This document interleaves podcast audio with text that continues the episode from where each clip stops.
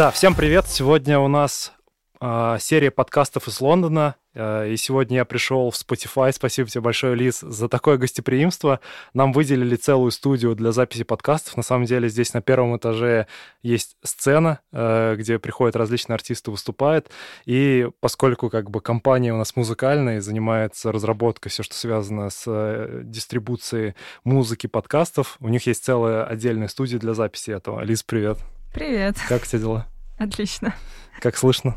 Хорошо слышно, вроде бы, да. Да, Лиз, а представься, пожалуйста, расскажи, чем ты занимаешься а, и вообще, как ты здесь оказалась в Лондоне. А, я Лиза, всем привет. Я работаю в Spotify веб-инженером уже примерно год переехав в Лондон, оказалась в Spotify.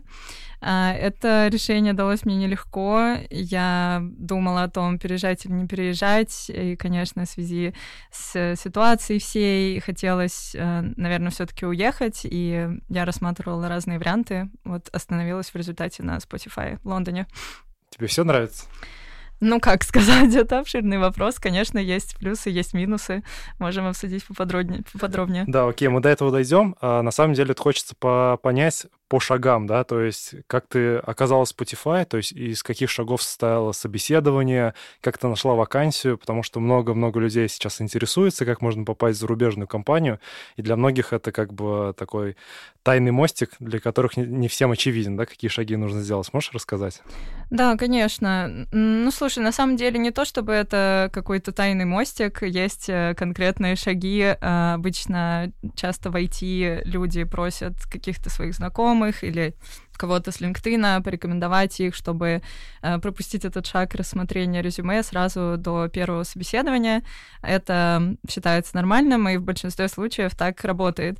А, но вот конкретно со Spotify, мне кажется, так не работало. А, всем всегда, всем моим знакомым и друзьям писали в большинстве случаев, что извините, слишком много людей, не будем рассматривать вас вообще. А, и Смешно, что когда я подавалась, я подалась просто через сайт, без каких-либо людей и рекомендаций на три разные вакансии, и мне из одной ответил э, HR. Я просто не могла поверить своим глазам и просто всем сразу скинула, что вот мне, мне ответили из Spotify, так не бывает, все сказали, что я избран. А, но на самом деле я думаю, что это не так, конечно, просто надо, видимо, пытаться как-то дорабатывать свое резюме и подаваться на более-менее э, те вакансии, которые подходят э, под э, твой опыт. Вот. Э, а ты подавал какие-то, ну, э, откликалась на другие вакансии, да, помимо Spotify? И кто mm-hmm. это был? Да, я вообще с универа еще у меня есть такая привычка, что каждую осень и зиму я подавалась на разные вакансии в Мету, которая Фейсбуком тогда была, в Google и во всякие другие фанк и не фанк компании на стажировки, потому что как раз это был тот период, когда они все открывали свои стажировки на лето. Вот. И дальше, когда я уже выпустилась из универа, у меня не было возможности подаваться на стажировки, и я продолжила просто эту привычку, но уже подавалась на обычные вакансии, там какие-то ну, по уровню непонятно, просто software инженер. Вот, э, поэтому я, в принципе, как такую профилактику для себя это э, время от времени практиковала. Да, на самом деле не, не представил, откуда мы знакомы с Лизой, я стараюсь каждого гостя представить. Лиза работала вместе со мной в моем отделе э, в Яндекс.Еде по веб-разработке. Вот, и я был сильно удивлен, то, что до этого Лиза стажировалась в IBM, если mm-hmm. мне не изменяет память. В Церне. В Церне, да. Я думаю, как ты здесь оказалась? Почему Яндекс Еда? Ну, это э, забавно, но меня многие спрашивали, почему я захотела вернуться или остаться в России после того, как я уже была в нескольких странах там и работала там. А, и мне кажется, что можно развернуть этот вопрос, э, ну, точнее, ответ наоборот, что именно потому, что я была в стольких местах, а, я сравнила, посмотрела, как там, как здесь, как в Америке, как в Европе, и мне захотелось еще поработать в Москве, потому что вообще Яндекс был моей мечтой. А, я училась на факультете компьютерных наук в Вышке, а его сделал Яндекс. А, поэтому у нас на первом же курсе была экскурсия в Яндексе. Я такая, ну все, надо тут поработать. вот, поэтому Ну и, конечно же, я считаю, что в Яндексе отличные профессионалы, специалисты, и мне очень хотелось с ними разделить рабочий опыт и научиться многому. Вот. А еще я люблю Яндекс Еду. Я, на самом деле, Яндекс Еду выбрал только по одной причине, потому что я люблю поесть, я понял, это хорошая цель. Конечно. Я буду добиваться всех KPI целей. А, Лиз, на самом деле интересно, а чем ты сейчас занимаешься Spotify? То есть из чего состоит твой рабочий день, какие рабочие обязанности, ну и вообще, то есть какой, на каком стеке ты разрабатываешь? Угу. Мы занимаемся с командой разработкой внутренней платформы для б-тестов, э, раскаток всяких, э, там всякие метрики смотрим, и э, этой платформой пользуются все команды внутри Spotify чтобы выкатывать свои новые фичи и, и тестировать, как они на пользователях э, работают. Э, вот, я конкретно занимаюсь веб-разработкой, то есть фронтендом, и в принципе, меня вообще все устраивает, мне нравится наша команда. У нас больше бэкенд инженеров, инженеров а, и data аналитиков. Очень сложно с английского переводить быстро.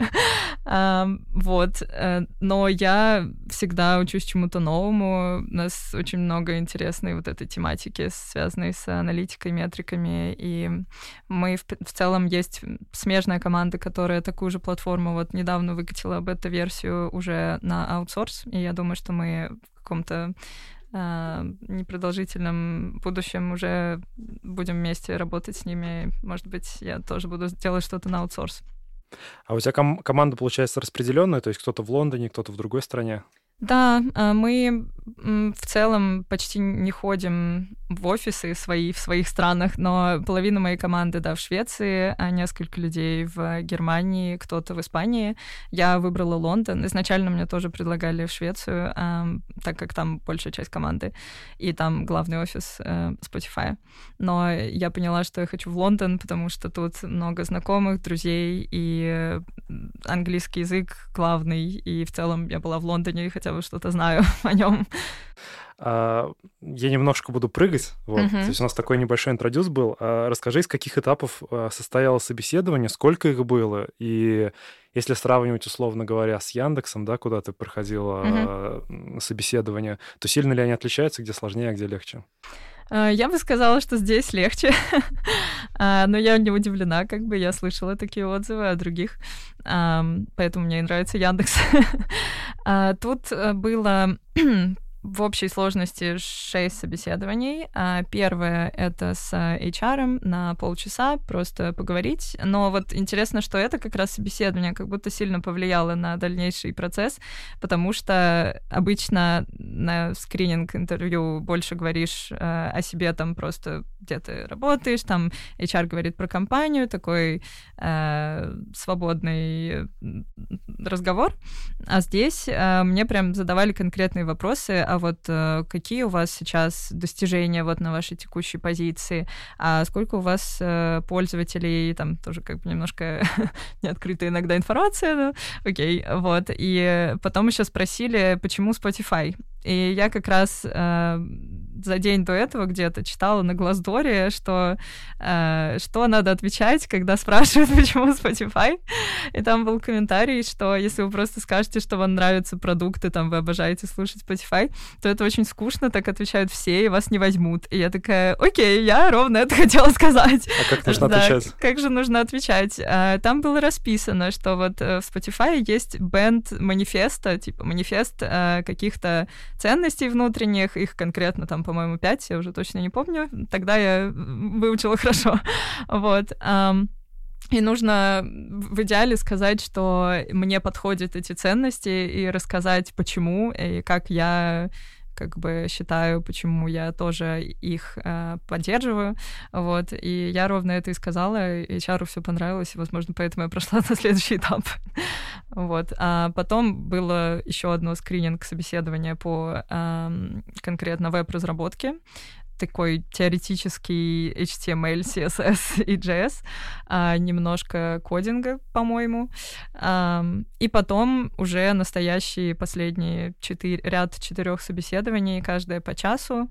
Это опять Web Fundamentals, а, ну, тоже теоретическое, практическое, веб, что угодно. вот. А также было behavioral интервью, это час обсуждений каких-то кейсов с работы, где я как, э, какая была ситуация, как я поступила, что из этого получилось, как я всем помогла и все решила. Вот, в основном.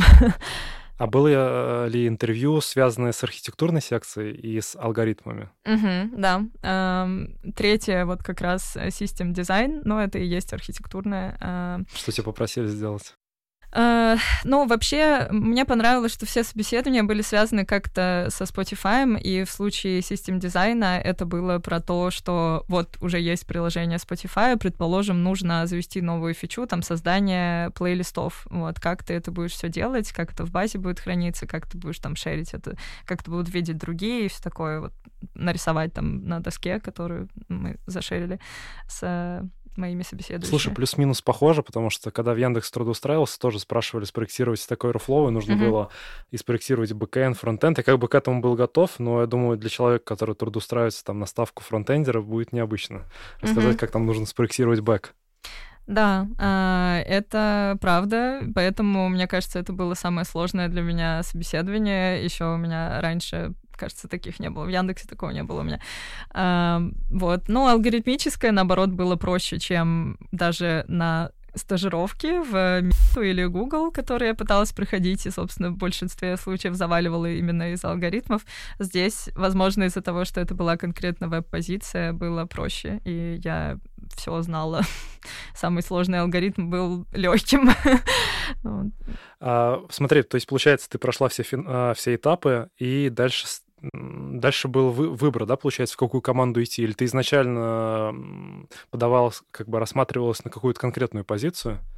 Да, здесь конкретно, вот я говорила, что подавалась на три позиции, и на одной из них мне ответили, то есть это уже была конкретная команда, в которой э, меня хотели видеть, и э, вот как раз behavioral собеседование, там был мой была моя э, менеджерка будущая, э, одна из собеседующих. Угу. Да, и я помню то, что ты рассказывала, когда тебя взяли а, на работу, на самом деле у тебя был испытательный период, да? Угу. Вот, расскажи, сколько он длился, и могли ли тебя уволить и за что? Uh, да, он был 6 месяцев. Это довольно долго по сравнению с российскими испытательными сроками. Сколько у нас 3 там? Три, да, три месяца, тут шесть. Um, это еще совпало с лей потом могу рассказать как. Да, наверное, могли за что-то уволить, но как бы кейсов конкретно у меня и я не чувствовала, и когда я спрашивала, вот, когда я прошла испытательный срок, это было настолько, ну, как бы просто как обычный день, а, потому что все уже понимали, что я останусь, э, я пошутила и написала менеджеру, что вот, э, ура, типа, никто меня не выгнал, и он такой, если бы мы хотели тебя выгнать, мы бы заранее сказали. Окей. Да, получается, а, проходит 6 месяцев, э, ты попадаешь официально в штат, э, то есть, э, получается, заканчивается период адаптации, так скажем, mm-hmm. да, стажировки, вот, и дальше как бы тебе оставляют ту же самую зарплату или делают какой-то level-up для грейда? Ну, конкретно, я думаю, что оставляю ту же зарплату, но у меня конкретно это совпало с тем, что у нас было ревью на повышение именно зарплаты. И мне ее повысили с учетом того, что я еще хорошо перформила там Поэтому я не знаю точно, но, скорее всего, оставляю ту же, если бы это не совпало с ревью. вот. Да, ты вот упомянул тему ревью. Uh-huh. А как проходит оно в Spotify? То есть так же, как в Яндексе, условно говоря, два раза в год? И какие цели ставят? Угу. А, тоже два раза в год, но мне кажется, здесь а, чуть-чуть по-другому, потому что одно из ревью, по-моему, осеннее, а, оно только про зарплату, то есть грейд не повышают. А весеннее скорее больше про грейд, но если тебе повышают грейд, то тебе повышают зарплату. То есть, в принципе, можно два раза в год повысить зарплату, и может быть грейд. Чит вот. такой. Да. Uh, да, и расскажи, пожалуйста, как выглядит премиальная часть? Есть ли она? Возможно, она в виде опционов либо акций? Uh, у нас есть акции, uh, у нас нету, как это называется, бонусов в плане как в Яндексе, когда тебе просто дают деньги. А, ни за что, да? Да. Но нет, ни за что, ни, за что, конечно. А, но да, тут есть акции, э, наверное, у всех, кроме стажеров. То есть э, у меня тоже есть, и там есть отдельный сайтик, где все можно трекать. А вот э, сейчас, не знаю, удачно ли это так сложилось, но когда я пришла, они там были где-то по 80, а сейчас они там 150, и я просто кайфую.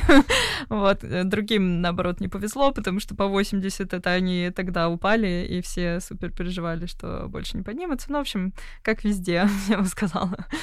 Да, больная тема. А как ты пережила три волны лей сокращений? Да, это было грустно, и мне особенно было грустно от того, что, не, ну, как бы я не знала ситуации, и нам как будто ее вообще не рассказывали.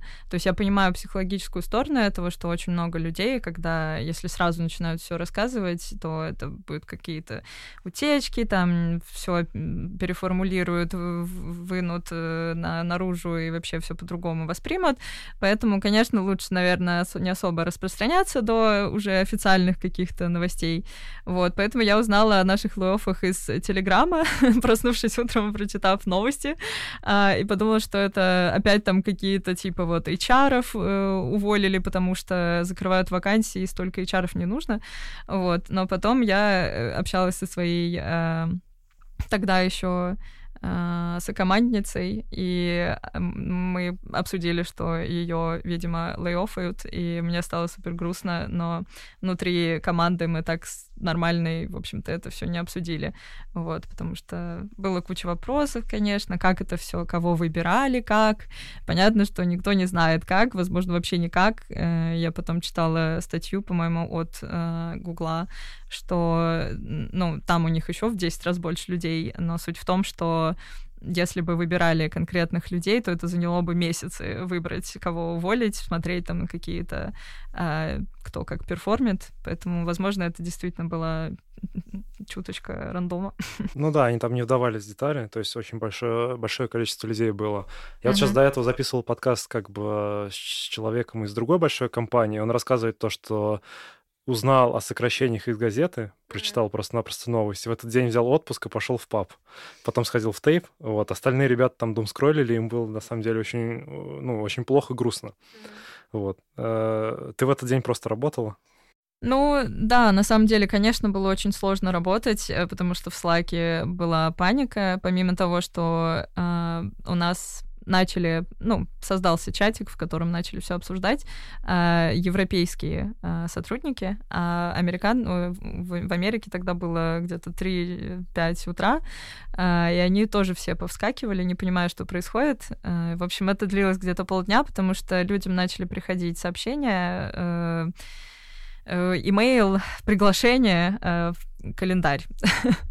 что будет какой-то разговор с э, рандомным HR на 15 минут. Вот, и понятно было, что это за разговор. И поэтому люди просто обновляли почту 500 раз в день, чтобы понять, придет им это приглашение или нет. Вот. А, но у меня так и не пришло, слава богу. Я еще тогда была на испытательном сроке, поэтому было бы совсем грустно. И мне бы пришлось тогда за три месяца а, искать новую работу. Да, тяжелая ситуация.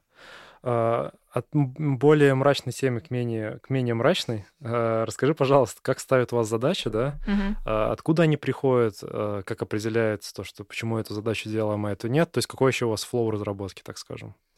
Э, flow разработки, я бы сказала, достаточно не, не спланированный, не продуманный, а, потому что у нас все-таки внутренняя платформа, и там не так все серьезно, как на каком-нибудь клиентском приложении. Вот. А, но я бы не сказала, что мне прям это не нравится. То есть я увидела новый подход к тому, как можно планировать задачи. У нас э, Asana, и по сути она используется большинству, э, большинством людей как э, to-do лист. То есть э, мы просто... Каждая задача — это одна строка в to-do листе. Она, скорее всего, будет не очень хорошо описана, э, и у нас нет грумингов. Поэтому у нас считается, что каждый человек, когда берет задачу, э, он э, может спокойно подойти к его созда... ее создателю, к там, тем, кто, кому это надо, заказчику, кому угодно, э, все обсудить, потому что будет э, как раз новая информация, потому что, может, она устарела, там еще что-то. Вот. И сделай задачу, собственно. То есть зачем писать описание, если оно может устареть пять раз, и вообще ну, все уже забудут про что. Вот такая вот немножко политика. То есть должны ходить все и нативные разработчики, и бэкэнд по одной и той же задаче, условно говоря, к одному заказчику, да? Ну, не совсем так. Мы скорее создаем встречу. Просто, ну, как бы это по сути груминг, только уже конкретно, когда человек берет задачу, мы ее и грумим сразу. У нас нет нативных разработчиков, потому что у нас нет мобильного приложения, у нас только веб-версия нашей внутренней платформы. Вот, так что фронтенд достаточно быстро понимаешь, чего тебе надо сделать, там, как бы с продуктом, с, максимум с бэкэндером, каким-то аналитиком поговорить. Вот. А вы пишете тесты в своем проекте? Вот это очень классный вопрос, потому что я последние две недели добавляла нам flow E2E просто сама, потому что у нас не было до этого такой э, практики прям большого тестирования. Э, у нас есть юнит-тесты, уже были э, на Джесте, но не было никаких E2E flow, и по сути, к нам, ну, достаточно много приходили в саппорт люди, просто уже пользователи, которые какие-то там очень корнер-кейсы находили, и вот, вот это не работает. Мы такие, окей, нашли ошибку, сейчас будем исправлять. Вот. Опять же, потому что внутренняя платформа нет прям такого какого-то раша, что нужно срочно вообще там все откатываем. Вот. А, но я решила завести нам вот эти вот E2E Flow. Сначала просто написала в Google Доке, типа, что нужно проверить каждый раз. Э, регрессионные тесты в основном. Да, угадаю, вот. фреймворк — это Playwright. Да. А почему ты... Ну, я Ванга просто. Окей. У тебя все было написано. Как ты страдала. Да, у меня просто... Там определенные шрамы, да, после плейрайта. Да. Э, да, на самом деле было достаточно сложно, потому что, по сути, я еще сначала решила, не знаю, насколько интересно углубляться в детали, просто быстро расскажу, что у них есть экспериментальная фича на компонентное тестирование, не на развертывание всего. Типа сторибука, да? Да, вот. И это легко, потому что у нас э, авториз... с авторизацией, с, с гугловской, с двухфакторкой почти невозможно сделать нормальный E2E Flow еще и в билды, вот вся это загрузить, потому что и у нас еще нет тестовых пользователей, у нас все в продакшене. Да. вот, поэтому я сделала два, короче, вида тестирования. Одно компонентное просто, чтобы не знаю, замокать все реквесты, вообще все замокать, но это как бы не настоящий E2E. И один более настоящий E2E, но там я просто с реального телефона подтверждаю, что это я по двухфакторке, и потом захожу и уже тестирую. вот. Да, смотри, на самом деле про первый блок, наверное, все. Он был про Spotify. А следующий блок у нас про релокацию в Великобританию. Лиз, из каких этапов выглядел переезд, получение визы? Так, этапы получения визы. Значит, ну, с момента, как я получила офер а, в Великобританию, начали сотрудничать со мной три разные фирмы. Одна по визе Фрагомен, и еще две по поиску жилья и по покупке билетов. Это было сложно, что их три, потому что они не синхронизировались между собой. Я должна была быть синхронизатором всего. Но первое, конечно, виза. А, на самом деле, именно тогда, когда я подавалась в прошлом году весной, их выдавали очень долго, там буквально вообще прекратили выдавать в какой-то момент, и я боялась, что ничего не выйдет, и зря я сама выбрала Великобританию. Но потом начали выдавать, и в среднем а, занимал процесс два месяца просто ожидания, пока выдадут визу. А, поэтому за меня подалась а, вот эта вот фирма, все оплатили, все загрузили, мне пришлось выйти замуж а, и загрузить вместе с остальными документами сертификат о браке и еще кучу документов. Слушай, плюшки не ты получила, а муж. Наоборот.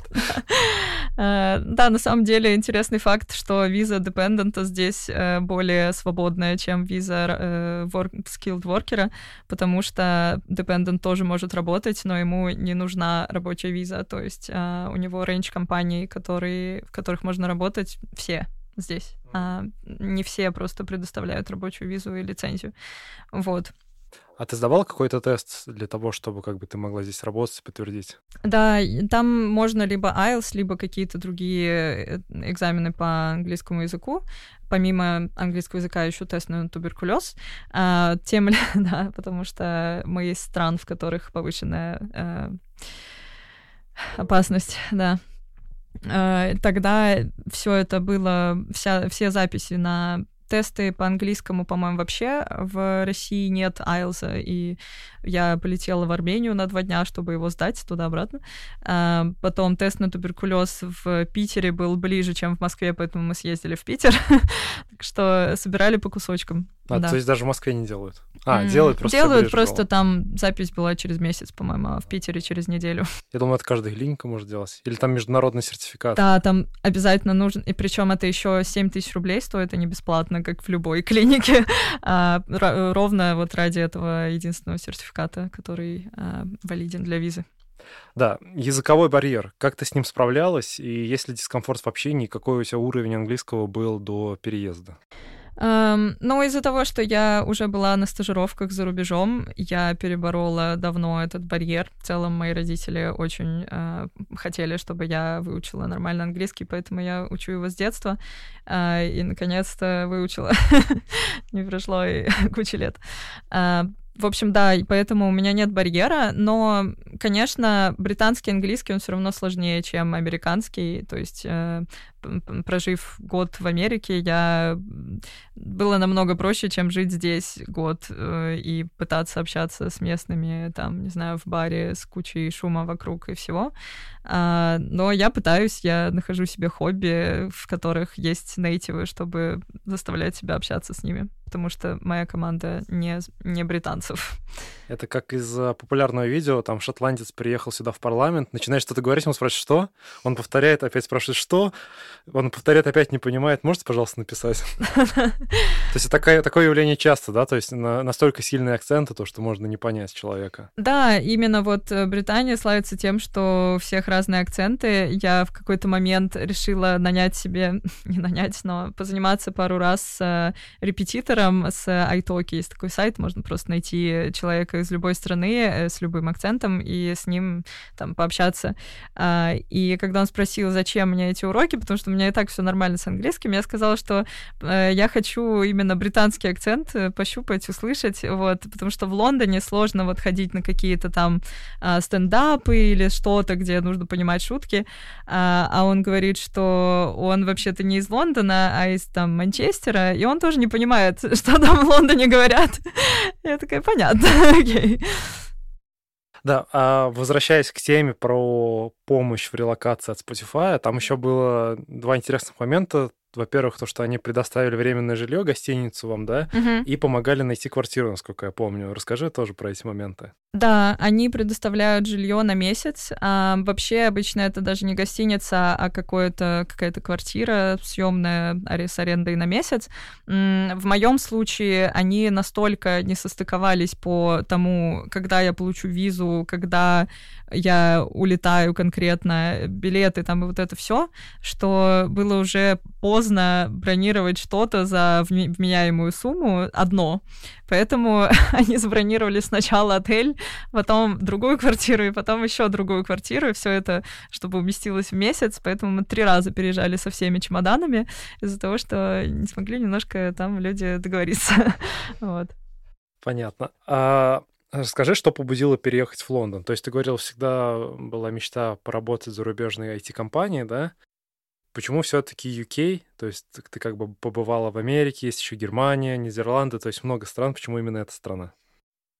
Ну, на самом деле, мне кажется, что очень многие вот за последние там год или два, конкретно мои знакомые друзья, почему-то переезжали именно в Лондон.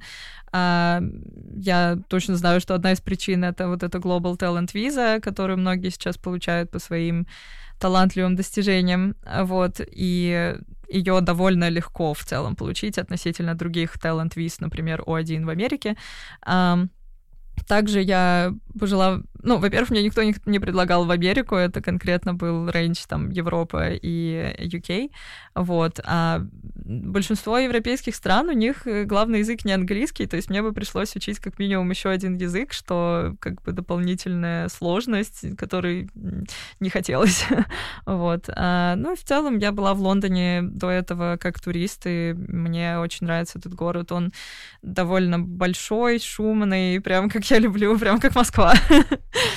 Да, одно дело как бы быть туристом, другое дело жить в этом городе. Ну, по прошествию пройденного времени, да, который ты здесь работаешь, ну, можно сказать то, что ты полюбил этот город еще сильнее? Um, ну, нет, я бы так не сказала. Наверное, наоборот, я столкнулась с какими-то трудностями, которые, да, не видела как турист. Um, например, ну, та же аренда квартиры, особенно сейчас в э, living crisis текущий, просто очень сложно найти хоть что-то за вменяемую сумму, хоть в каком-то вменяемом регионе, э, районе.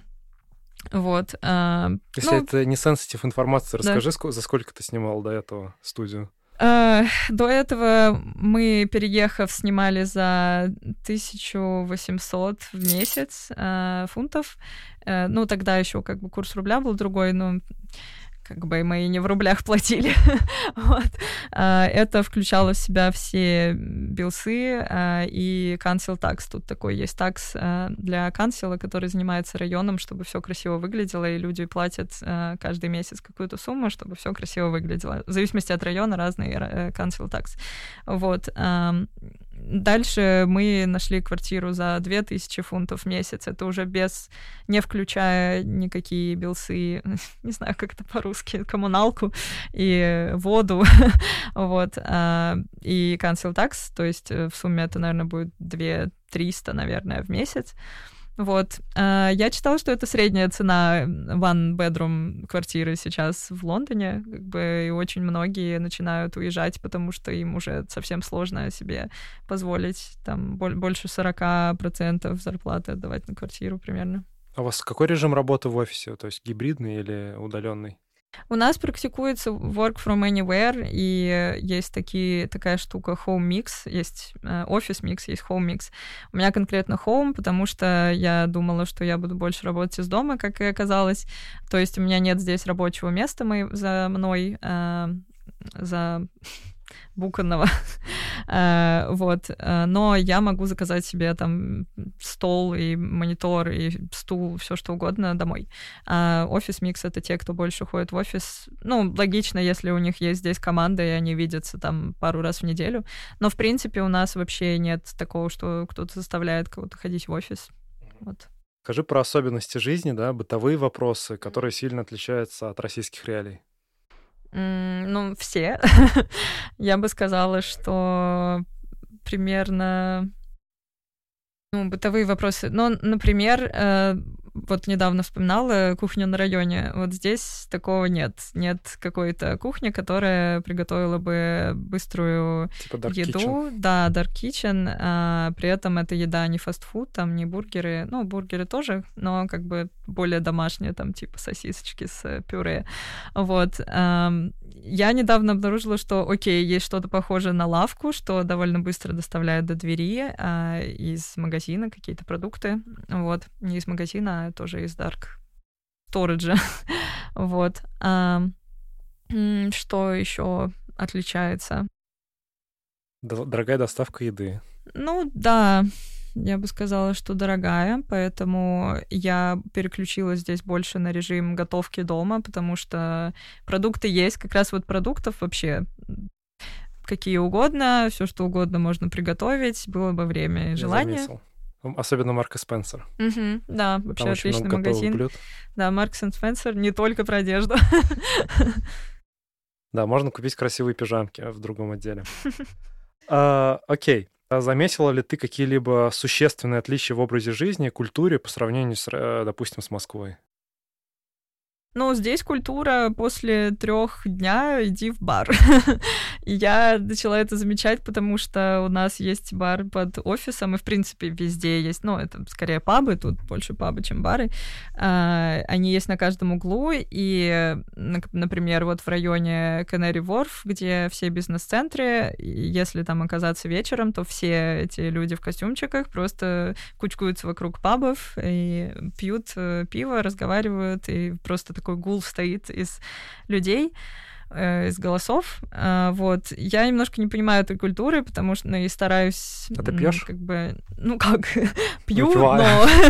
да, не, ну, мне больше нравится дома там открыть какую-нибудь бутылочку вина с классным ужином или пойти там, опять же, в какую-то кафешку, ресторан и там поесть. То есть я пробовала стоять вот вокруг паба с э, пластиковым стаканом, из которого чуть ли не выливается это пиво, и вот так вот его просто пить стоя, потому что внутри места нет, там как бы только наливают. Вот. А, это прикольно, но как-то, ну, не зашло у меня в результате. Вот. То есть я предпочитаю, что более...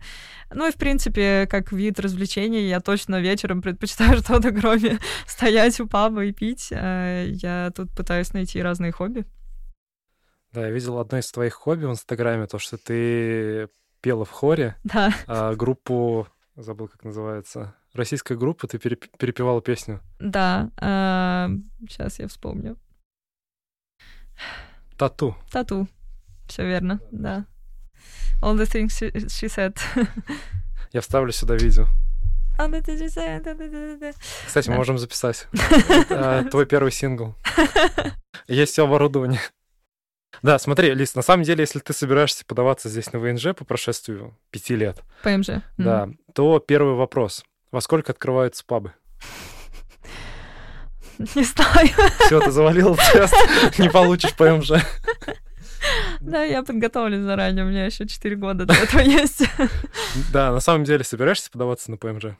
Ну, да, я надеюсь, что так получится, что я тут все-таки доживу еще 4 года. Просто многие мои друзья уже здесь какое-то время живут, и я наблюдаю, что они там проходят эти тесты успешно, получают ПМЖ, там кто-то уже даже паспорт получил. То есть, э, ну, здесь процесс, что пять лет э, живешь на ВНЖ, э, и потом через пять лет можно податься на ПМЖ, и еще через год после этого на гражданство.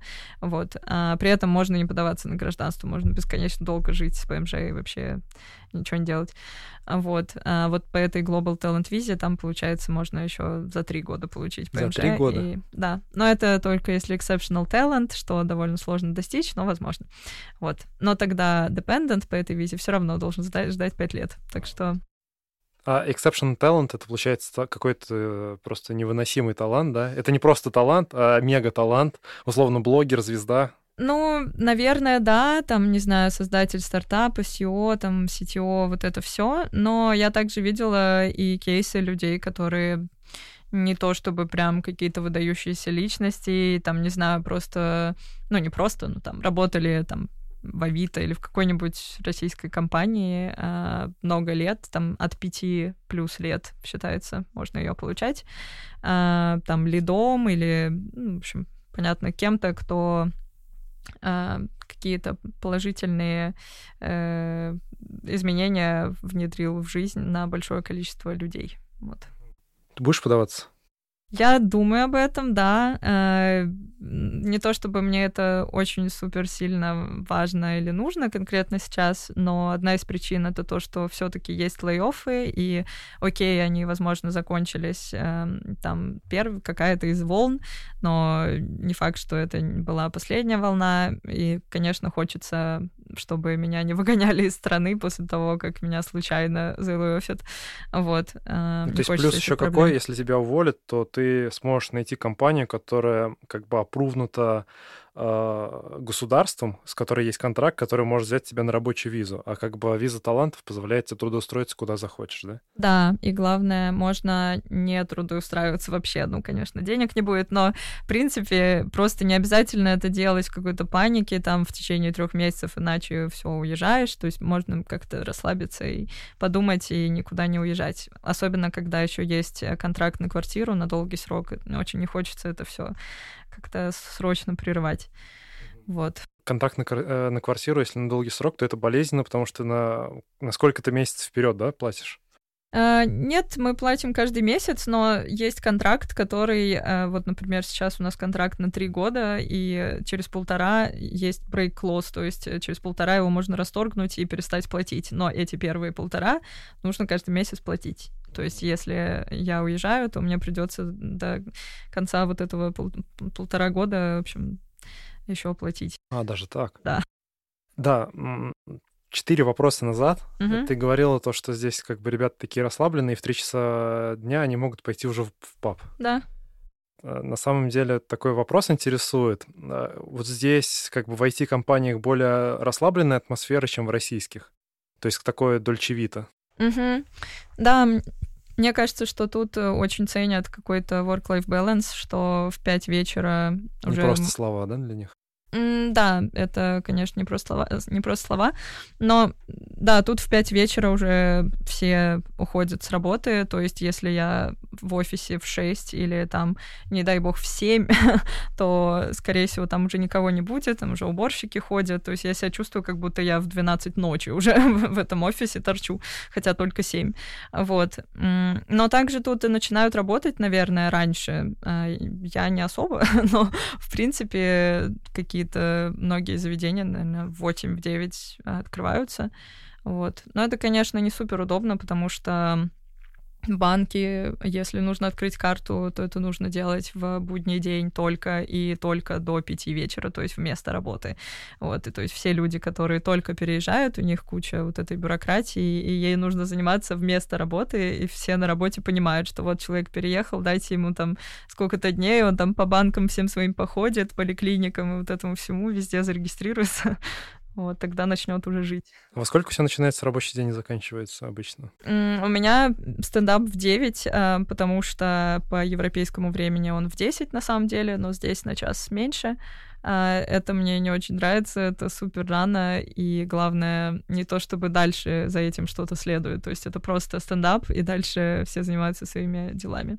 Я пыталась поговорить о том, чтобы, может быть, мы как-то, а, не знаю, будем писать в Slack или передвинем его там, но я понимаю, что людям как бы тоже в 12 проводить или в час дня такое себе, вот.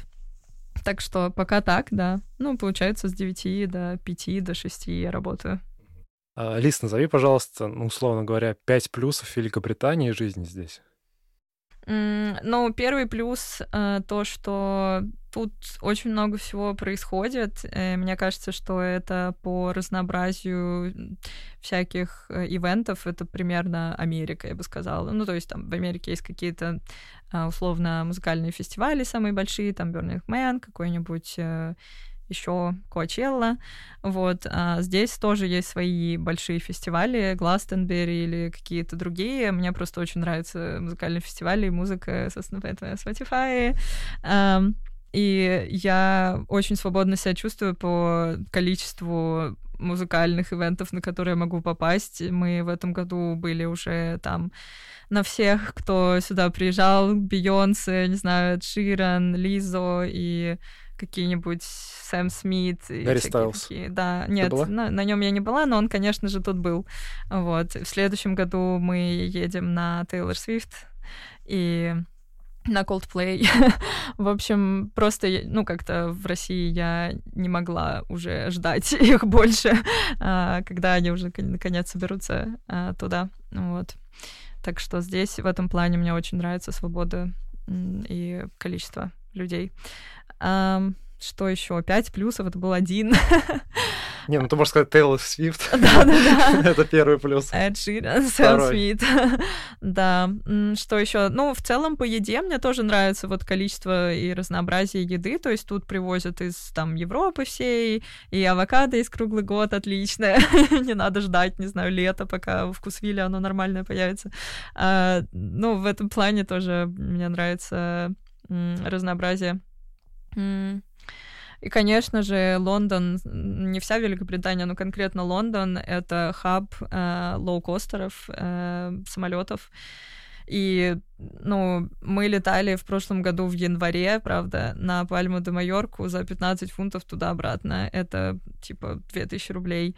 А, и тут очень много таких рейсов в Испанию, в Италию, в Германию уже не так дешево, но это просто зависит от лоукостеров. Тут Ryanair, EasyJet и Wizz Air. Вот. А, Сложная это... цена, чтобы слетать из Москвы в Ульяновск, мой родный. Ну, типа того. То есть э, здесь это очень легко. Помимо того, что есть просто поезд до Парижа, как бы сел, поехал. А ты здесь визу получала, да? Э, в Шенген? Да, Шенген. Да, я уже несколько раз получала визу. Это не плюс, а, потому что ее дают на очень короткий период времени. До этого я думаю, что это просто из-за ситуации, потому что как бы, ну, именно людям с российским паспортом, понятно, а, потому что года три назад, наверное, еще выдавали прям там типа на два года, на пять лет Шенген, это было нормой. Сейчас нет. Ну, наверное, еще вот в плюс Лондону можно записать то, что нет дискриминации, например, там по признаку происхождения, да. Например, там есть знакомые из Европы, которые открыли счета, уже жи- живут там, я не знаю, пять лет последних, и им закрывали счета из-за, из того, что у них типа не тот паспорт. Mm. Здесь как бы такого вроде нет. Да, здесь счета вроде нормально. То есть я слышала только, что закрывают э, какие-то большие банки счета, вот иногда тоже без предупреждения, но это потому, что там какие-то были странные транзакции, там, не знаю, кто-нибудь продал квартиру в России и решил просто перевести все эти деньги, типа, на счет по свифту, не знаю, или как они там это делают, но, понятно, там какие-то стрёмные транзакции, потом все выясняешь, там тебе обратно открывают, что-нибудь делают. Угу. Вот. Э, да, это тоже, можно сказать, плюс. То есть тут просто так много иммигрантов из всех возможных стран, что ну, все иммигранты, по сути. Вот. Ну, это как бы плюс и минус, но, да, чувствуешь себя более-менее спокойно. А здешняя медицина — это плюс или минус? Это минус, с моей точки зрения, но я понимаю, почему с точки зрения медицины это наоборот плюс.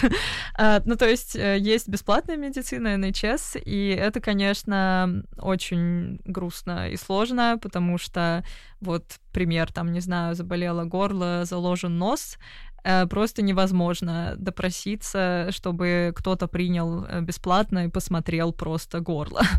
А, или там, не знаю, мы звонили э, в поликлинику несколько раз, там еще надо обязательно пораньше, там часов 8-9 утра, как только открылось, потому что есть запись только день в день, э, и, конечно, все звонят, и в какой-то момент просто записи заканчиваются на день. Вот, потом э, эта запись, это на самом деле не поход к врачу, это звонок с врачом позже в этот же день, где врач э, спрашивает уже про текущую ситуацию и, скорее всего, прописывает вот эти мемы про то, что всем прописывают парацетамол, это не мемы. Активированный уголь. да, или типа чайку попить с медиком, нормально все пройдет. А если не пройдет, то можете попробовать вот антибиотики. Я вам там э, через неделю выпишу антибиотики. Это просто пенициллин, типа первый изученный антибиотик, который, видимо, от всего, я не знаю. Вот, то есть конкретно попасть к врачу, сделать какие-то анализы, это очень сложно. А, но вот я говорила, что я понимаю, почему так, потому что, ну, очень много людей, и те, кому реально нужна помощь, им, надеюсь, помогают, но тем, кому заложено горло, видимо, действительно надо чайку попить. Стоматология. Летаешь в Сербию, в Москву? Э, ну, конечно, я когда летала в Москву, я походила по всем врачам и стоматологам, и там всему-всему. Э, это очень легко и круто. Даже с учетом того, что у меня не было уже страховки в Москве, я тоже продолжала ходить в чайку, и это все равно было достаточно дешево. Э, здесь эм, по страховке моей от работы, я думаю, что в целом реально что-то даже со стоматологией или с чем-то сложным поделать. То есть э, мне, в принципе, она довольно много покрывает. Если есть что-то, что она не покрывает, то есть такой outpatient э, кэш, который просто деньги отдельные, которые могут покрыть что-то, что не покрывает страховка. Вот. Что у тебя за страховка? Э, Акса и, ну, в смысле, название. Не-не-не, я имею в виду, что в нее входит. Что в нее входит. Ну, не то чтобы я прям попробовала все уже, но какие-то типичные вещи. То есть там такой флоу, что сначала общаешься с, онлайн с э, терапевтом. А я там нашла русскую Татьяну, с которой мы отлично обсуждаем все мои проблемы вот, э, в приложении. И потом, если мне нужно физически прийти к врачу, то она выписывает мне э, рефералку, типа, и я иду к врачу, и потом мне все оплачивает страховка. Единственное, что сначала, по идее, должна оплатить я, а потом страховка вернет мне деньги, как-то так. Вот. Я еще такую историю слышал. На самом деле, условно говоря, ты идешь к стоматологу, у тебя кариес, тебе оценивают, что это за кариес, пломбу, обезболивающее, еще что-то. Ну, условно, выходит это там в 500 фунтов. А, и потом, когда ты подаешь на возмещение через страховку, как это работает, они смотрят, сколько стоит починить пломбу в среднем, сколько стоит анестезия, и у них выходит 300 по их прайсу. То есть тебе компенсируют только 300 фунтов, а 200 а. ты платишь сам. Хм. Ну, про такое я еще не слышала. Возможно, это правда. Видимо, в какой-то момент выясню самостоятельно. А, забыл спросить а, про здешних людей. Угу. Легко ли с ними подружиться, познакомиться? Э, хорошо ли идут на контакт? Я думаю, что да. Мы первое время жили в таком каливинге, по сути. Ну, то есть там у каждого была своя студия, но были какие-то общие пространства и куча общих мероприятий, где все играли в настолки, караоке пели, там куда-то в гольф ходили, и вот это все. Ну, понятно, что они тоже, скорее всего, в большей степени приезжие, ну, как бы, и поэтому хотели познакомиться, и все так классно. Да, еще у нас по воскресеньям были бесплатные завтраки. вот. Насчет местных, мне кажется, тоже все нормально, то есть они всегда довольно общительные и любят помочь. Я вот ходила на хор, и там почти все местные, потому что вряд ли приезжим очень нужен хор, как мне, например. Вот, не знаю, мне кажется, что все нормально. В офисе тоже все вообще супер приветливые. Лопушки. Угу. Да, а с этим блоком все. Следующий блок у нас называется «Трудности релаканта», mm. с которыми приходится столкнуться. Вот первый вопрос. Какими трудностями придется столкнуться при переезде? Uh, как я уже говорила, наверное, поиск квартиры первое, потому что это, по идее, не всем, конечно, компании предоставляют э, первичное какое-то жилье. Mm.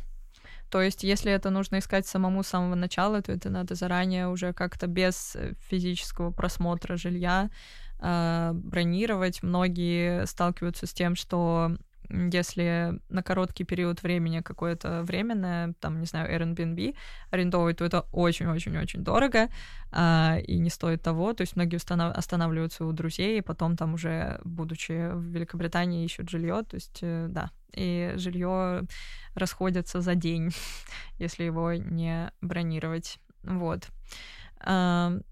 Открытие счетов, ну, не знаю, смотря откуда, как бы, если из России, понятное дело, э, нужно побыстрее открыть карточку, которая будет работать. А, это, наверное, Revolut и Monzo, это необанки. Ну, Revolut не банк считается здесь, но карты открывает. А, это супер быстро, но для этого нужно уже иметь ВНЖ а ВНЖ приходит не сразу. Оно может задерживаться на несколько недель а, после приезда, то есть там надо тоже подгадать. Там как... почта, да, присылают ВНЖ? Да, они присылают карточку по почте, и ты приходишь на почту и забираешь по, по имени. А, это ВНЖ, не рабочая виза? Эм, ну как, э, по сути, это и есть э, рабочая виза. Как бы ВНЖ выдается по по какой-то визе. То есть вначале в России мы подавались на визу, нам ее вклеили в паспорт, и это называется виньетка, через которую ты должен въехать в страну, а, через, э, в которую тебя пустят вот с этой визой. А, и она дается на 4 месяца, по-моему, то есть в течение 4 месяцев надо въехать в страну после того, как выдали визу. Потом она заканчивается, все, в паспорте она уже невалидная, но за это время по этой визе тебе выдают вот карточку, и по ней ты живешь. То есть э, каждый раз, если ты захочешь улететь из Великобритании вернуться, то ты уже не по визе влетаешь, а вот по этой ВНЖ карточке. Да, мы много говорили про плюсов Великобритании, а какие все-таки минусы? Ой, сейчас поговорим про минусы. Так, что конкретно интересует? Все. Ну, Наверное, ну, я как бы, да, я уже очень много раз сказала про квартиру, потому что это просто боль а, текущая, но конкретно у меня больше не боль, слава богу. Дальше, наверное, я бы сказала, метро. Неочевидный факт, потому что все ну, окей, многие говорят, что метро тут такое классное, и там пер, чуть ли не первое в мире, и сто лет уже поезда ходят, по-моему, там даже уже 150.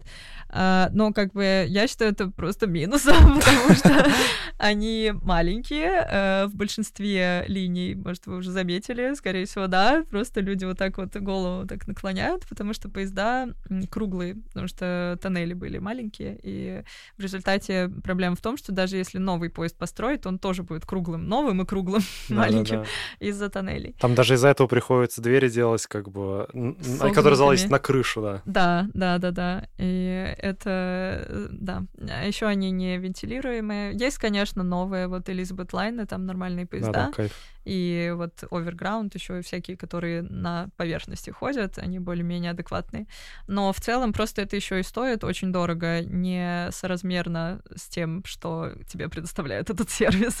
Вот, то есть э, мем про то, что вышел из дома в Лондоне, потратил типа 50 фунтов просто за то, что дышишь воздухом, это примерно так. вот. То есть пока там доедешь, там на метро уже фунтов 5-10, Поэтому все на велосипед пересаживаются. Да, это правда. А с велодорожками тут более-менее адекватно, и велосипедов тоже очень много, но крадут их тоже очень много. Я где-то читала, что каждые 15 э, минут в Лондоне крадут велосипед. Вау. Вот. Еще тут крадут телефоны, просто из рук выхватывают, если идти по улице рядом с э, проезжей частью. А, не обязательно рядом с проезжей частью, просто идти по улице. Вот. А, тоже слышала, пока не сталкивалась, держу телефон двумя руками. Я сейчас тебя перекрещу, чтобы такого больше не было. Ага. Да, про языковой барьер, на самом деле, э, твой случай как бы неподходящий, потому что ты до этого стажировалась в Америке, да, но у тебя есть муж. Расскажи на примере его, как он преодолевал языковой барьер. Uh, ну, он до сих пор его преодолевает, uh, пытается побольше общаться с местными, там, не знаю, в магазинах, на ресепшене, дома, где-то с какими-то даже моими друзьями. То есть, в принципе, тут достаточно uh, вариантов для того, чтобы общаться с местными, если хочешь развивать.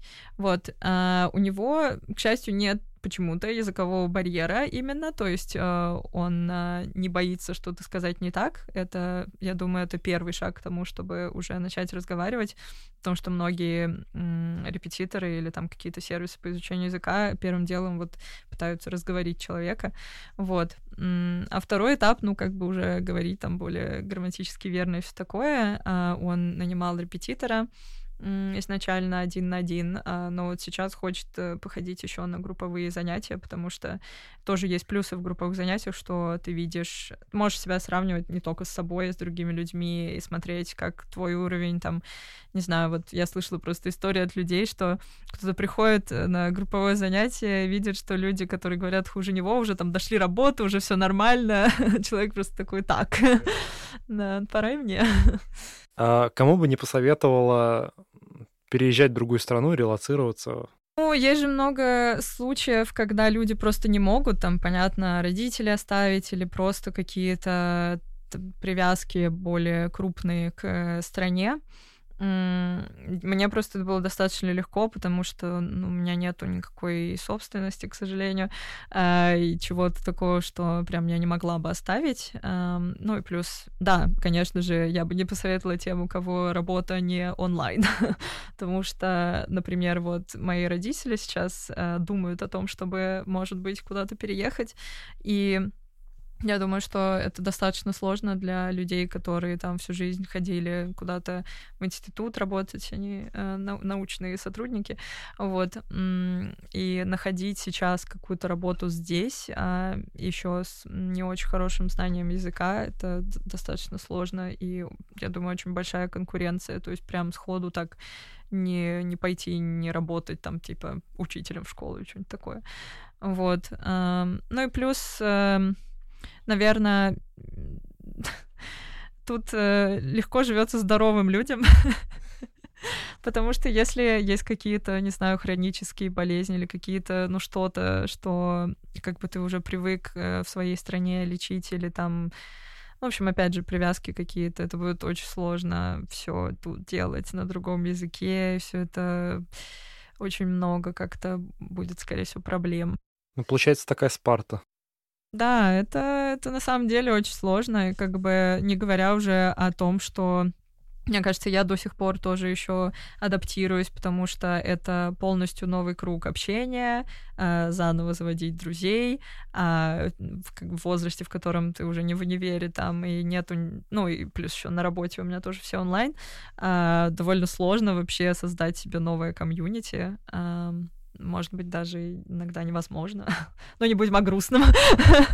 Да, у нас веселый подкаст. Да, ура, веселый Улыбаемся и машем. Смайл. А, такой вопрос задам личный, как бы твоя зарплата, да, там зарплата смежников, она считается хорошей по Лондону в среднем? Но я конкретно свою зарплату считаю хорошей. А, я могу позволить себе все, что я хочу себе позволить, но у меня не очень высокие требования. то есть не то, чтобы я прям срочно покупаю квартиру, машину, но... Луи как бы да. а, но говоря там о какой-нибудь ипотеке, я бы... Понятно, что сейчас тоже все супер дорого, особенно в Лондоне, но представим, что кто-то хочет квартиру не в Лондоне, а в другом городе или там дом, не знаю, на побережье, это будет примерно даже, может быть, дешевле, чем квартира в хорошем районе Лондона. А, я думаю, что это реально, ну, понятно, спустя сколько-то лет можно накопить э, на первый взнос ипотеки. Вот. Машины здесь не очень дорогие, тоже там, не знаю, тысяч за 5-10 фунтов можно какой-то момент себе купить машину, если надо, как бы может, и не надо.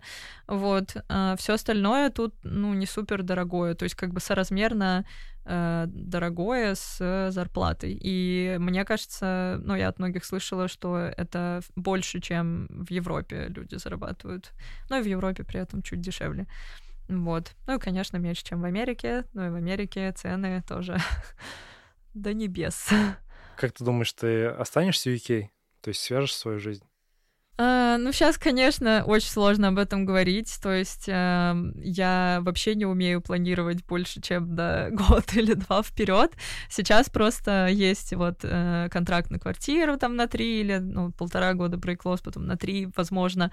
Э, работа тоже какая-то, которая привязывает и рабочие визы к месту и все такое. То есть э, сейчас просто много факторов говорит о том, что я кажется, остаюсь здесь как минимум там года на три, но дальше уже там немножко дотерпеть до, до ПМЖ, а может быть и на пять. Вот, то есть э, я рассматриваю это как э, нормальный кейс э, для себя. Вот. Э, при этом я не чувствую, что я уехала. Мне кажется, что из-за того, что я недавно вот э, летала в Москву, у меня сложилось такое ощущение, э, успокаивающее меня, что я все-таки живу на две страны и могу, в принципе, довольно быстро там собраться и слетать в Москву к родителям, к друзьям. Вот, то есть э, я просто пытаюсь рассматривать это как э, второе место для жизни и второе, э, вторую возможность, ну, как возможность где-то существовать э, на приемлемых условиях э, в второй стране. вот. Мне на самом деле нравится вариант, когда ты такой кочевник, у тебя есть собственность, недвижимость э, в Лондоне, недвижимость э, в Москве, условно говоря, ты можешь выбирать. Сегодня живу здесь, завтра тут, от настроения. Идеально, да? Да, было бы, конечно, идеально. да, конечно, мне кажется, собственность в целом э, прививает ощущение, что есть дом в какой-то стране. То есть даже не обязательно там жить, не знаю, можно сдавать и вот это все. То есть но да, было бы классно. Как думаешь, высока вероятность то, что через какое-то время ты можешь вернуться в Москву и там остаться жить? Mm. Ну, сейчас я не очень это себе представляю. То есть, если будет продолжаться такая же вообще все так же будет или еще хуже в Москве, э, то, наверное, в ближайшее время я не вернусь на сто процентов. То есть, э, наверное, все еще буду туда летать но ненадолго. В прошлый раз я прилетела ровно в момент, когда э, вагнеровцы пошли на Москву, э, и мы решили поехать на дачу. Взаимно. Мы пошли делать маникюр. А, окей. Смотри, с этим блоком все. Этот блок назывался у нас «Трудности релаканта». Мы ага. даже больше затронули, не только трудности. Следующий блок биографический. В первую очередь у меня подкаст про личность, то есть интересно понять, что стоит за личностью, mm-hmm. какие, так скажем, характеристики личности да, привели ему к тому моменту, где он находится. Поэтому первый вопрос. Расскажи про свою карьеру в IT, с чего ты начинала. Я, э, наверное, вот недавно, кстати, задавалась вопросом, а почему я вообще пошла в IT? в какой момент я свернула вот на эту дорожку? э, но, наверное, в момент, когда я пошла в вот этот факультет компьютерных наук при Вышке и при Яндексе, там уже понятно было, что это будет как-то связано с информатикой. Э, у нас была ну, прикладная математика и информатика. Мне в целом математика нравилась, но больше программирование в какой-то момент. У нас, правда, было машинное обучение, конкретно специализацию, которую я выбрала с третьего курса, но скорее я ее выбрала, потому что туда пошли подружки. я такая, ну, вроде, да, единственная специализация, куда есть конкурс, наверное, там норм. но потом вот поездила по стажировкам, там вообще не было особо направления, то есть там и ML был, и там и фронтенд, и бэкенд, что-то давали поделать, все разнообразное. И вот в тот момент я как-то уже начала понимать, что мне все-таки больше нравится веб и визуализация всего, и там, не знаю, ну вот в ML надо, не знаю, поменять параметры у какой-нибудь модельки, и 500 э, лет потом ждать, там, уже засыпать, когда она там это посчитает, этот графичек выведет, вот. Но я просто люблю все красивое, люблю дизайн, я даже думала стать дизайнером в какой-то момент, но, в общем, фронтенд к этому близок, и фронтенд позиция подразумевает обычно, что общаешься с дизайнерами, и мне этого оказалось достаточно просто общаться с ними, вот, Э, поэтому я решила пойти уже на full тайм позицию в фронтенд, вот в профи.ру изначально в Москве. А, это очень классно меня развило, эм, и там была очень такая поддерживающая атмосфера для развития как раз начинающего разработчика. Реклама профи.ру. Все идите туда развиваться. вот. А, и потом, собственно, да, я пошла в Яндекс. Вроде такая ситуация. Стажировка в Америке. Это было между третьим и четвертым курсом. Я, я взяла, ну, я хотела взять ГАПьер, то есть э, академ, но в результате мы в, э, в универе сделали это так, что я уехала как бы по обмену. Вообще обычно по обмену уезжают в другой универ, и там какие-то курсы закрывают. Но у меня курсы были типа какие-то курсеры, там типа... В общем, я не знаю, как это все сделали, но университету это тоже было выгодно, что там вот наши студенты ездят там в Америку, в ЦИСКО работать. Это в ЦИСКО тогда работал. Вот. Так что я приехала и потом доучилась четвертый курс, но по сути потратила пять лет на универ. Слушай, а были какие-то предпосылки в детстве, то, что ты пойдешь в IT? На самом деле, я бы так не сказала, потому что у меня вся семья химиков, и брат тоже, которого туда же как бы, не знаю, заставили, не заставили, но, может быть, он сам захотел, а, но сейчас он химиком не работает. В общем, я просто любила математику изначально в школе, и я как-то и химию не любила. Вот так как-то и все сделалось. Для меня пошло. Ну и плюс наверное, как-то было понятно, что это развивающаяся сфера, и мне интересно было, вот, ну и Яндекс тем более. Да, а с какими трудностями ты сталкивалась в своей карьере разработчицы? Ну, в целом, вообще было сложно достаточно поменять э, специализацию, то есть, когда у нас вообще не особо был фронтенд э, в универе, и был почти только email и куча математики. И, и вдруг я решила вот пойти на full тайм работу фронтендером, при этом, ну, как бы у меня не было э, опыта никакого, кроме какого-то курса, который я прошла по реакту, вот, э, по JS. И все спрашивали, почему ты хочешь, главное, из ML, ML это же круто, вот хочешь во фронтенд. И мне было сложно вообще проходить собеседование, потому что я не знала, что у меня спрашивают. Там, я пыталась в mail пройти, по-моему, даже на какую-то middle позицию. Сделала вид, что я что-то знаю, оказалось, что нет. Вот. Но, в общем, были сложности вот со сменой специализации. А, конечно, такая сложность, которую все говорят, что это сложно, что женщин мало в IT, особенно в разработке, и это действительно было так. Я была второй, ну, в смысле, у нас было две девочки в классе э, среди остальных мальчиков. Э, потом в универе тоже всегда как-то вокруг куча мужиков, учителей, там то такое мужское, типа, все общество. А на работе сейчас у нас в команде, помимо меня, еще одна девочка-разработчик, и все остальные мужики опять. А, но я бы не сказала, что меня это как-то задевало или я сталкивалась с каким-то харасментом или чем-то еще, возможно, потому что я была уже в более мод модерн обществе, в котором так не делают, вот и в каких-то компаниях, в которых есть своя политика, свои ценности, как бы, возможно, мне повезло, а, но вот. У меня лично впечатление сейчас девушки фигачат а, больше и сильнее, чем некоторые парни, которые лежат на диване. Woman power. С блоком биографический у нас все. Следующий блок продуктивность биохакинг. Расскажи, как ты восстанавливаешься и как удается совмещать work-life balance. Um, мне кажется, что, наверное, большинство... Ну вот я просто смотрю на других людей, которые после ковида, наверное, когда вот началось, что, типа, работаешь из дома, и непонятно, когда заканчивается рабочий день, типа, когда закрываешь Mac или что. Вот, очень многие сместились в то, что у них не заканчивается рабочий день, что они всегда там, типа, в 10 вечера, ой, кто-то написал в Slack, отвечу, типа, нет, не отвечай, это уже не то, уже завтра ответь. Ну, в общем, какие-то такие штуки. Я... У меня просто было два мака, один рабочий, один домашний, и для меня было вот, типа, я закрываю рабочий мак, открываю открываю, если то уже домашний, если мне надо что-то поделать. Это хорошо мне помогло э, разделить эти жизни.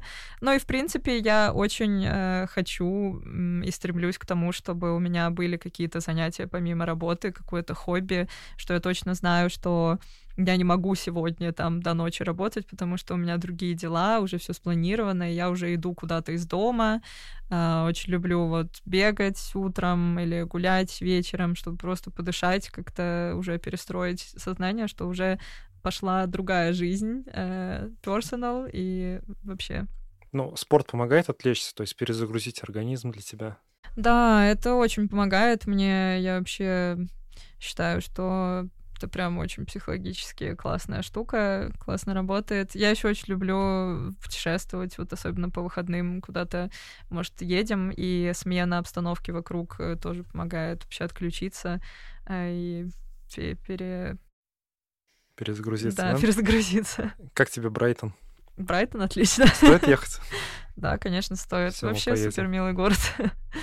Да, мы поедем в Эдинбург. Ага. Вот, возможно, после съездим в Брайтон. Там продают мидии. Мидии, да, я думаю, да. Но там считается, что Брайтоне лучшие fish and chips. Если что, я уже знаю место, которое называется Рыбка. Все, жду. Жду ссылки. Ага. А, да, есть такой термин биохакинг. А, слышала ли ты про него? А, применяла ли ты в своей жизни? Биохакинг, на самом деле, это широкое понятие, там, начиная от спорта, заканчивая медитациями, начиная, там, я не знаю, от витаминов до, кор- до корня женьшеня. Ага. Вот что ты из этого применял? Я недавно начала пить витамины, как-то уже как будто поздно, но я просто поняла, что без витамина D я просто не выживу, да, даже в Лондоне, где вроде солнца побольше, а вроде и нет, вот, э, ну и всякие там типа витамина С туда же, вот. А я еще какой-то момент была вегетарианкой и думала насчет того, чтобы замещать там типа омега-3, вот это вот все. А, ну, короче, нет, на самом деле я наверное, на начальном этапе э, как это, развития в биохакинге. Вот. А, да, медитация тоже пробовала, и спорт, все такое, но это что-то такое больше что я просто на практике понимала, что мне это подходит. То есть я не читала специально никаких статей или специально не изучала конкретные методы. Вот, пока что справляюсь на Не себе. знаю, у нас в Лондоне какая-то какая-то мотивация появилась бегать в парке. Отлично. Вот уже вообще. каждое утро практически бегаем. А, да, просто совет. На самом деле, э, я типа был в России, сдавал анализы на витамины. Я жалею то, что не все сдал. Вот, на я самом тоже. деле, на самом деле там он хороший спектр такой показывает. Типа я не знал, что у меня есть нехватка витамина D3. И сейчас нужно типа активно пропивать курс. Вот, и думаю о том, чтобы там раз в год в межсезонье сдавать этот анализ на все витамины, понимать, чего не хватает, потому что, как правило, в межсезонье не хватает витаминов, а витаминоз все дела. Угу. Вот, хочу попробовать. Да, но вот тут такого нет. Тут такого тут, нет? э, тут просто нельзя просто так пойти и сдать анализы, потому что нет э, аналога инвитро. Типа нужно... General Praxis, да, или как называется? Нужно, да, а, как бы, чтобы у тебя что-то болело, чтобы тебе это проверили. То есть э, просто так, ну, либо очень настоять на том, что вот кажется витамина D очень не хватает, давайте проверим. При этом потом, если окажется, что у тебя все нормально с ним, то ты за это заплатишь. Да. а, последний блок Блиц. Я на самом деле... э, Блиц, он короткий будет. У меня на самом деле крутая идея родилась на Так. получение ПМЖ. Я сейчас найду список вопросов, которые задают на получение ПМЖ, и задам тебе, и посмотрим, на сколько процентов ты его no. сдашь. Да, окей, На пока ноль. Блиц. А Москва или Лондон? Москва. Ну, как бы, ладно, я не знаю, надо ли объяснять. Ну, кратко можешь. Кратко, я родилась в Москве, я люблю Москву, все, конец. Там есть вейксерф Фейксерф обожаю. и родители. Вейксерф или родители? О, но слишком сложный выбор. Окей. А по каким российским вещам, привычкам, сервисам скучаешь здесь? Ну, ну, все сервисы, которые все ездят, э, там ноготочки, парикмахерские, еда готовая, все дешево, все классно, да. Окей. А самый стрёмный случай, который произошел в UK? Грабили с мачете? Еще нет. Меня нет. Но вот мы сейчас переехали на новую квартиру в Тоттенхэм Хейл, и это считается не самый премиальный райончик, и вообще с такой историей э, не очень прикольный. Сейчас он развивается, потому что там новые дома, и поэтому все становится дороже, и э, все криминальщики оттуда посъезжают, надеюсь. Но все равно ощущение даже вот в магазин, когда ходила вечером, вот как раз случай, а, я уже про- пропикала себе все продукты и поняла, что у меня нет пакета, пошла за пакетом, и вдруг ко мне прямо резко лицом к лицу стан- становится женщина и говорит, что ей срочно нужна помощь, что она homeless, что она беременна, что очень плохо. Я понимаю, что у меня в голове, что мне надо продукты оплатить, что я пошла за пакетом. Я такая, ща, подожди. я возвращаюсь и просто на автомате гружу все в пакет и ухожу, даже забыв заплатить, просто потому что я не решила не сталкиваться, в общем, с этой ситуацией всей. Вот, и потом меня встретил муж, и я как бы немножко уже отошла от ситуации, такая, а, я забыла заплатить, го, вернемся, заплатим. Но было немножко стрёмно, потом она нас еще догоняла из магазина, то есть, ну, я не знаю, в целом, наверное, она была без... эм, безопасная, но хз. Ну, неадекватная, да? Ну, да. Небезопасно себя чувствовал. Да. Да. И что ты любишь UK? А, ну, наверное, фестивали, да, музыкальные фестивали и концерты обожаю вообще. Пока не прощаемся, я хочу найти вопросы. Давай, о, но зачем? Я не знаю ничего. Расскажи основные факты викторианской эпохи. А, Все дома в викторианском стиле разваливаются. Все. Вообще тут сложно, нужно набрать 75% не менее, чтобы пройти. Ну да, но мне кажется, это как э, подготовка к экзамену сдачи на права. Просто все выучиваешь и идешь. Я, кстати, собираюсь сдать на права тут. А у тебя нет прав российских? Есть, но они год действуют, потом перестают. А нельзя поменять просто? Это же считается по времени, которое ты здесь живешь. Походу, Лиз, будет второй подкаст, где я буду вопросы. Да, можно через пять лет, нашел, нашел, нашел. Чем была известна Маргарет Тэтчер?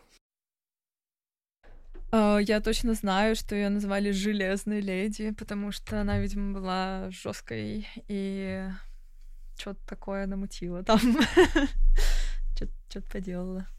А вы знаете? Является ли волонтерство ценным для получения работы в другой отрасли?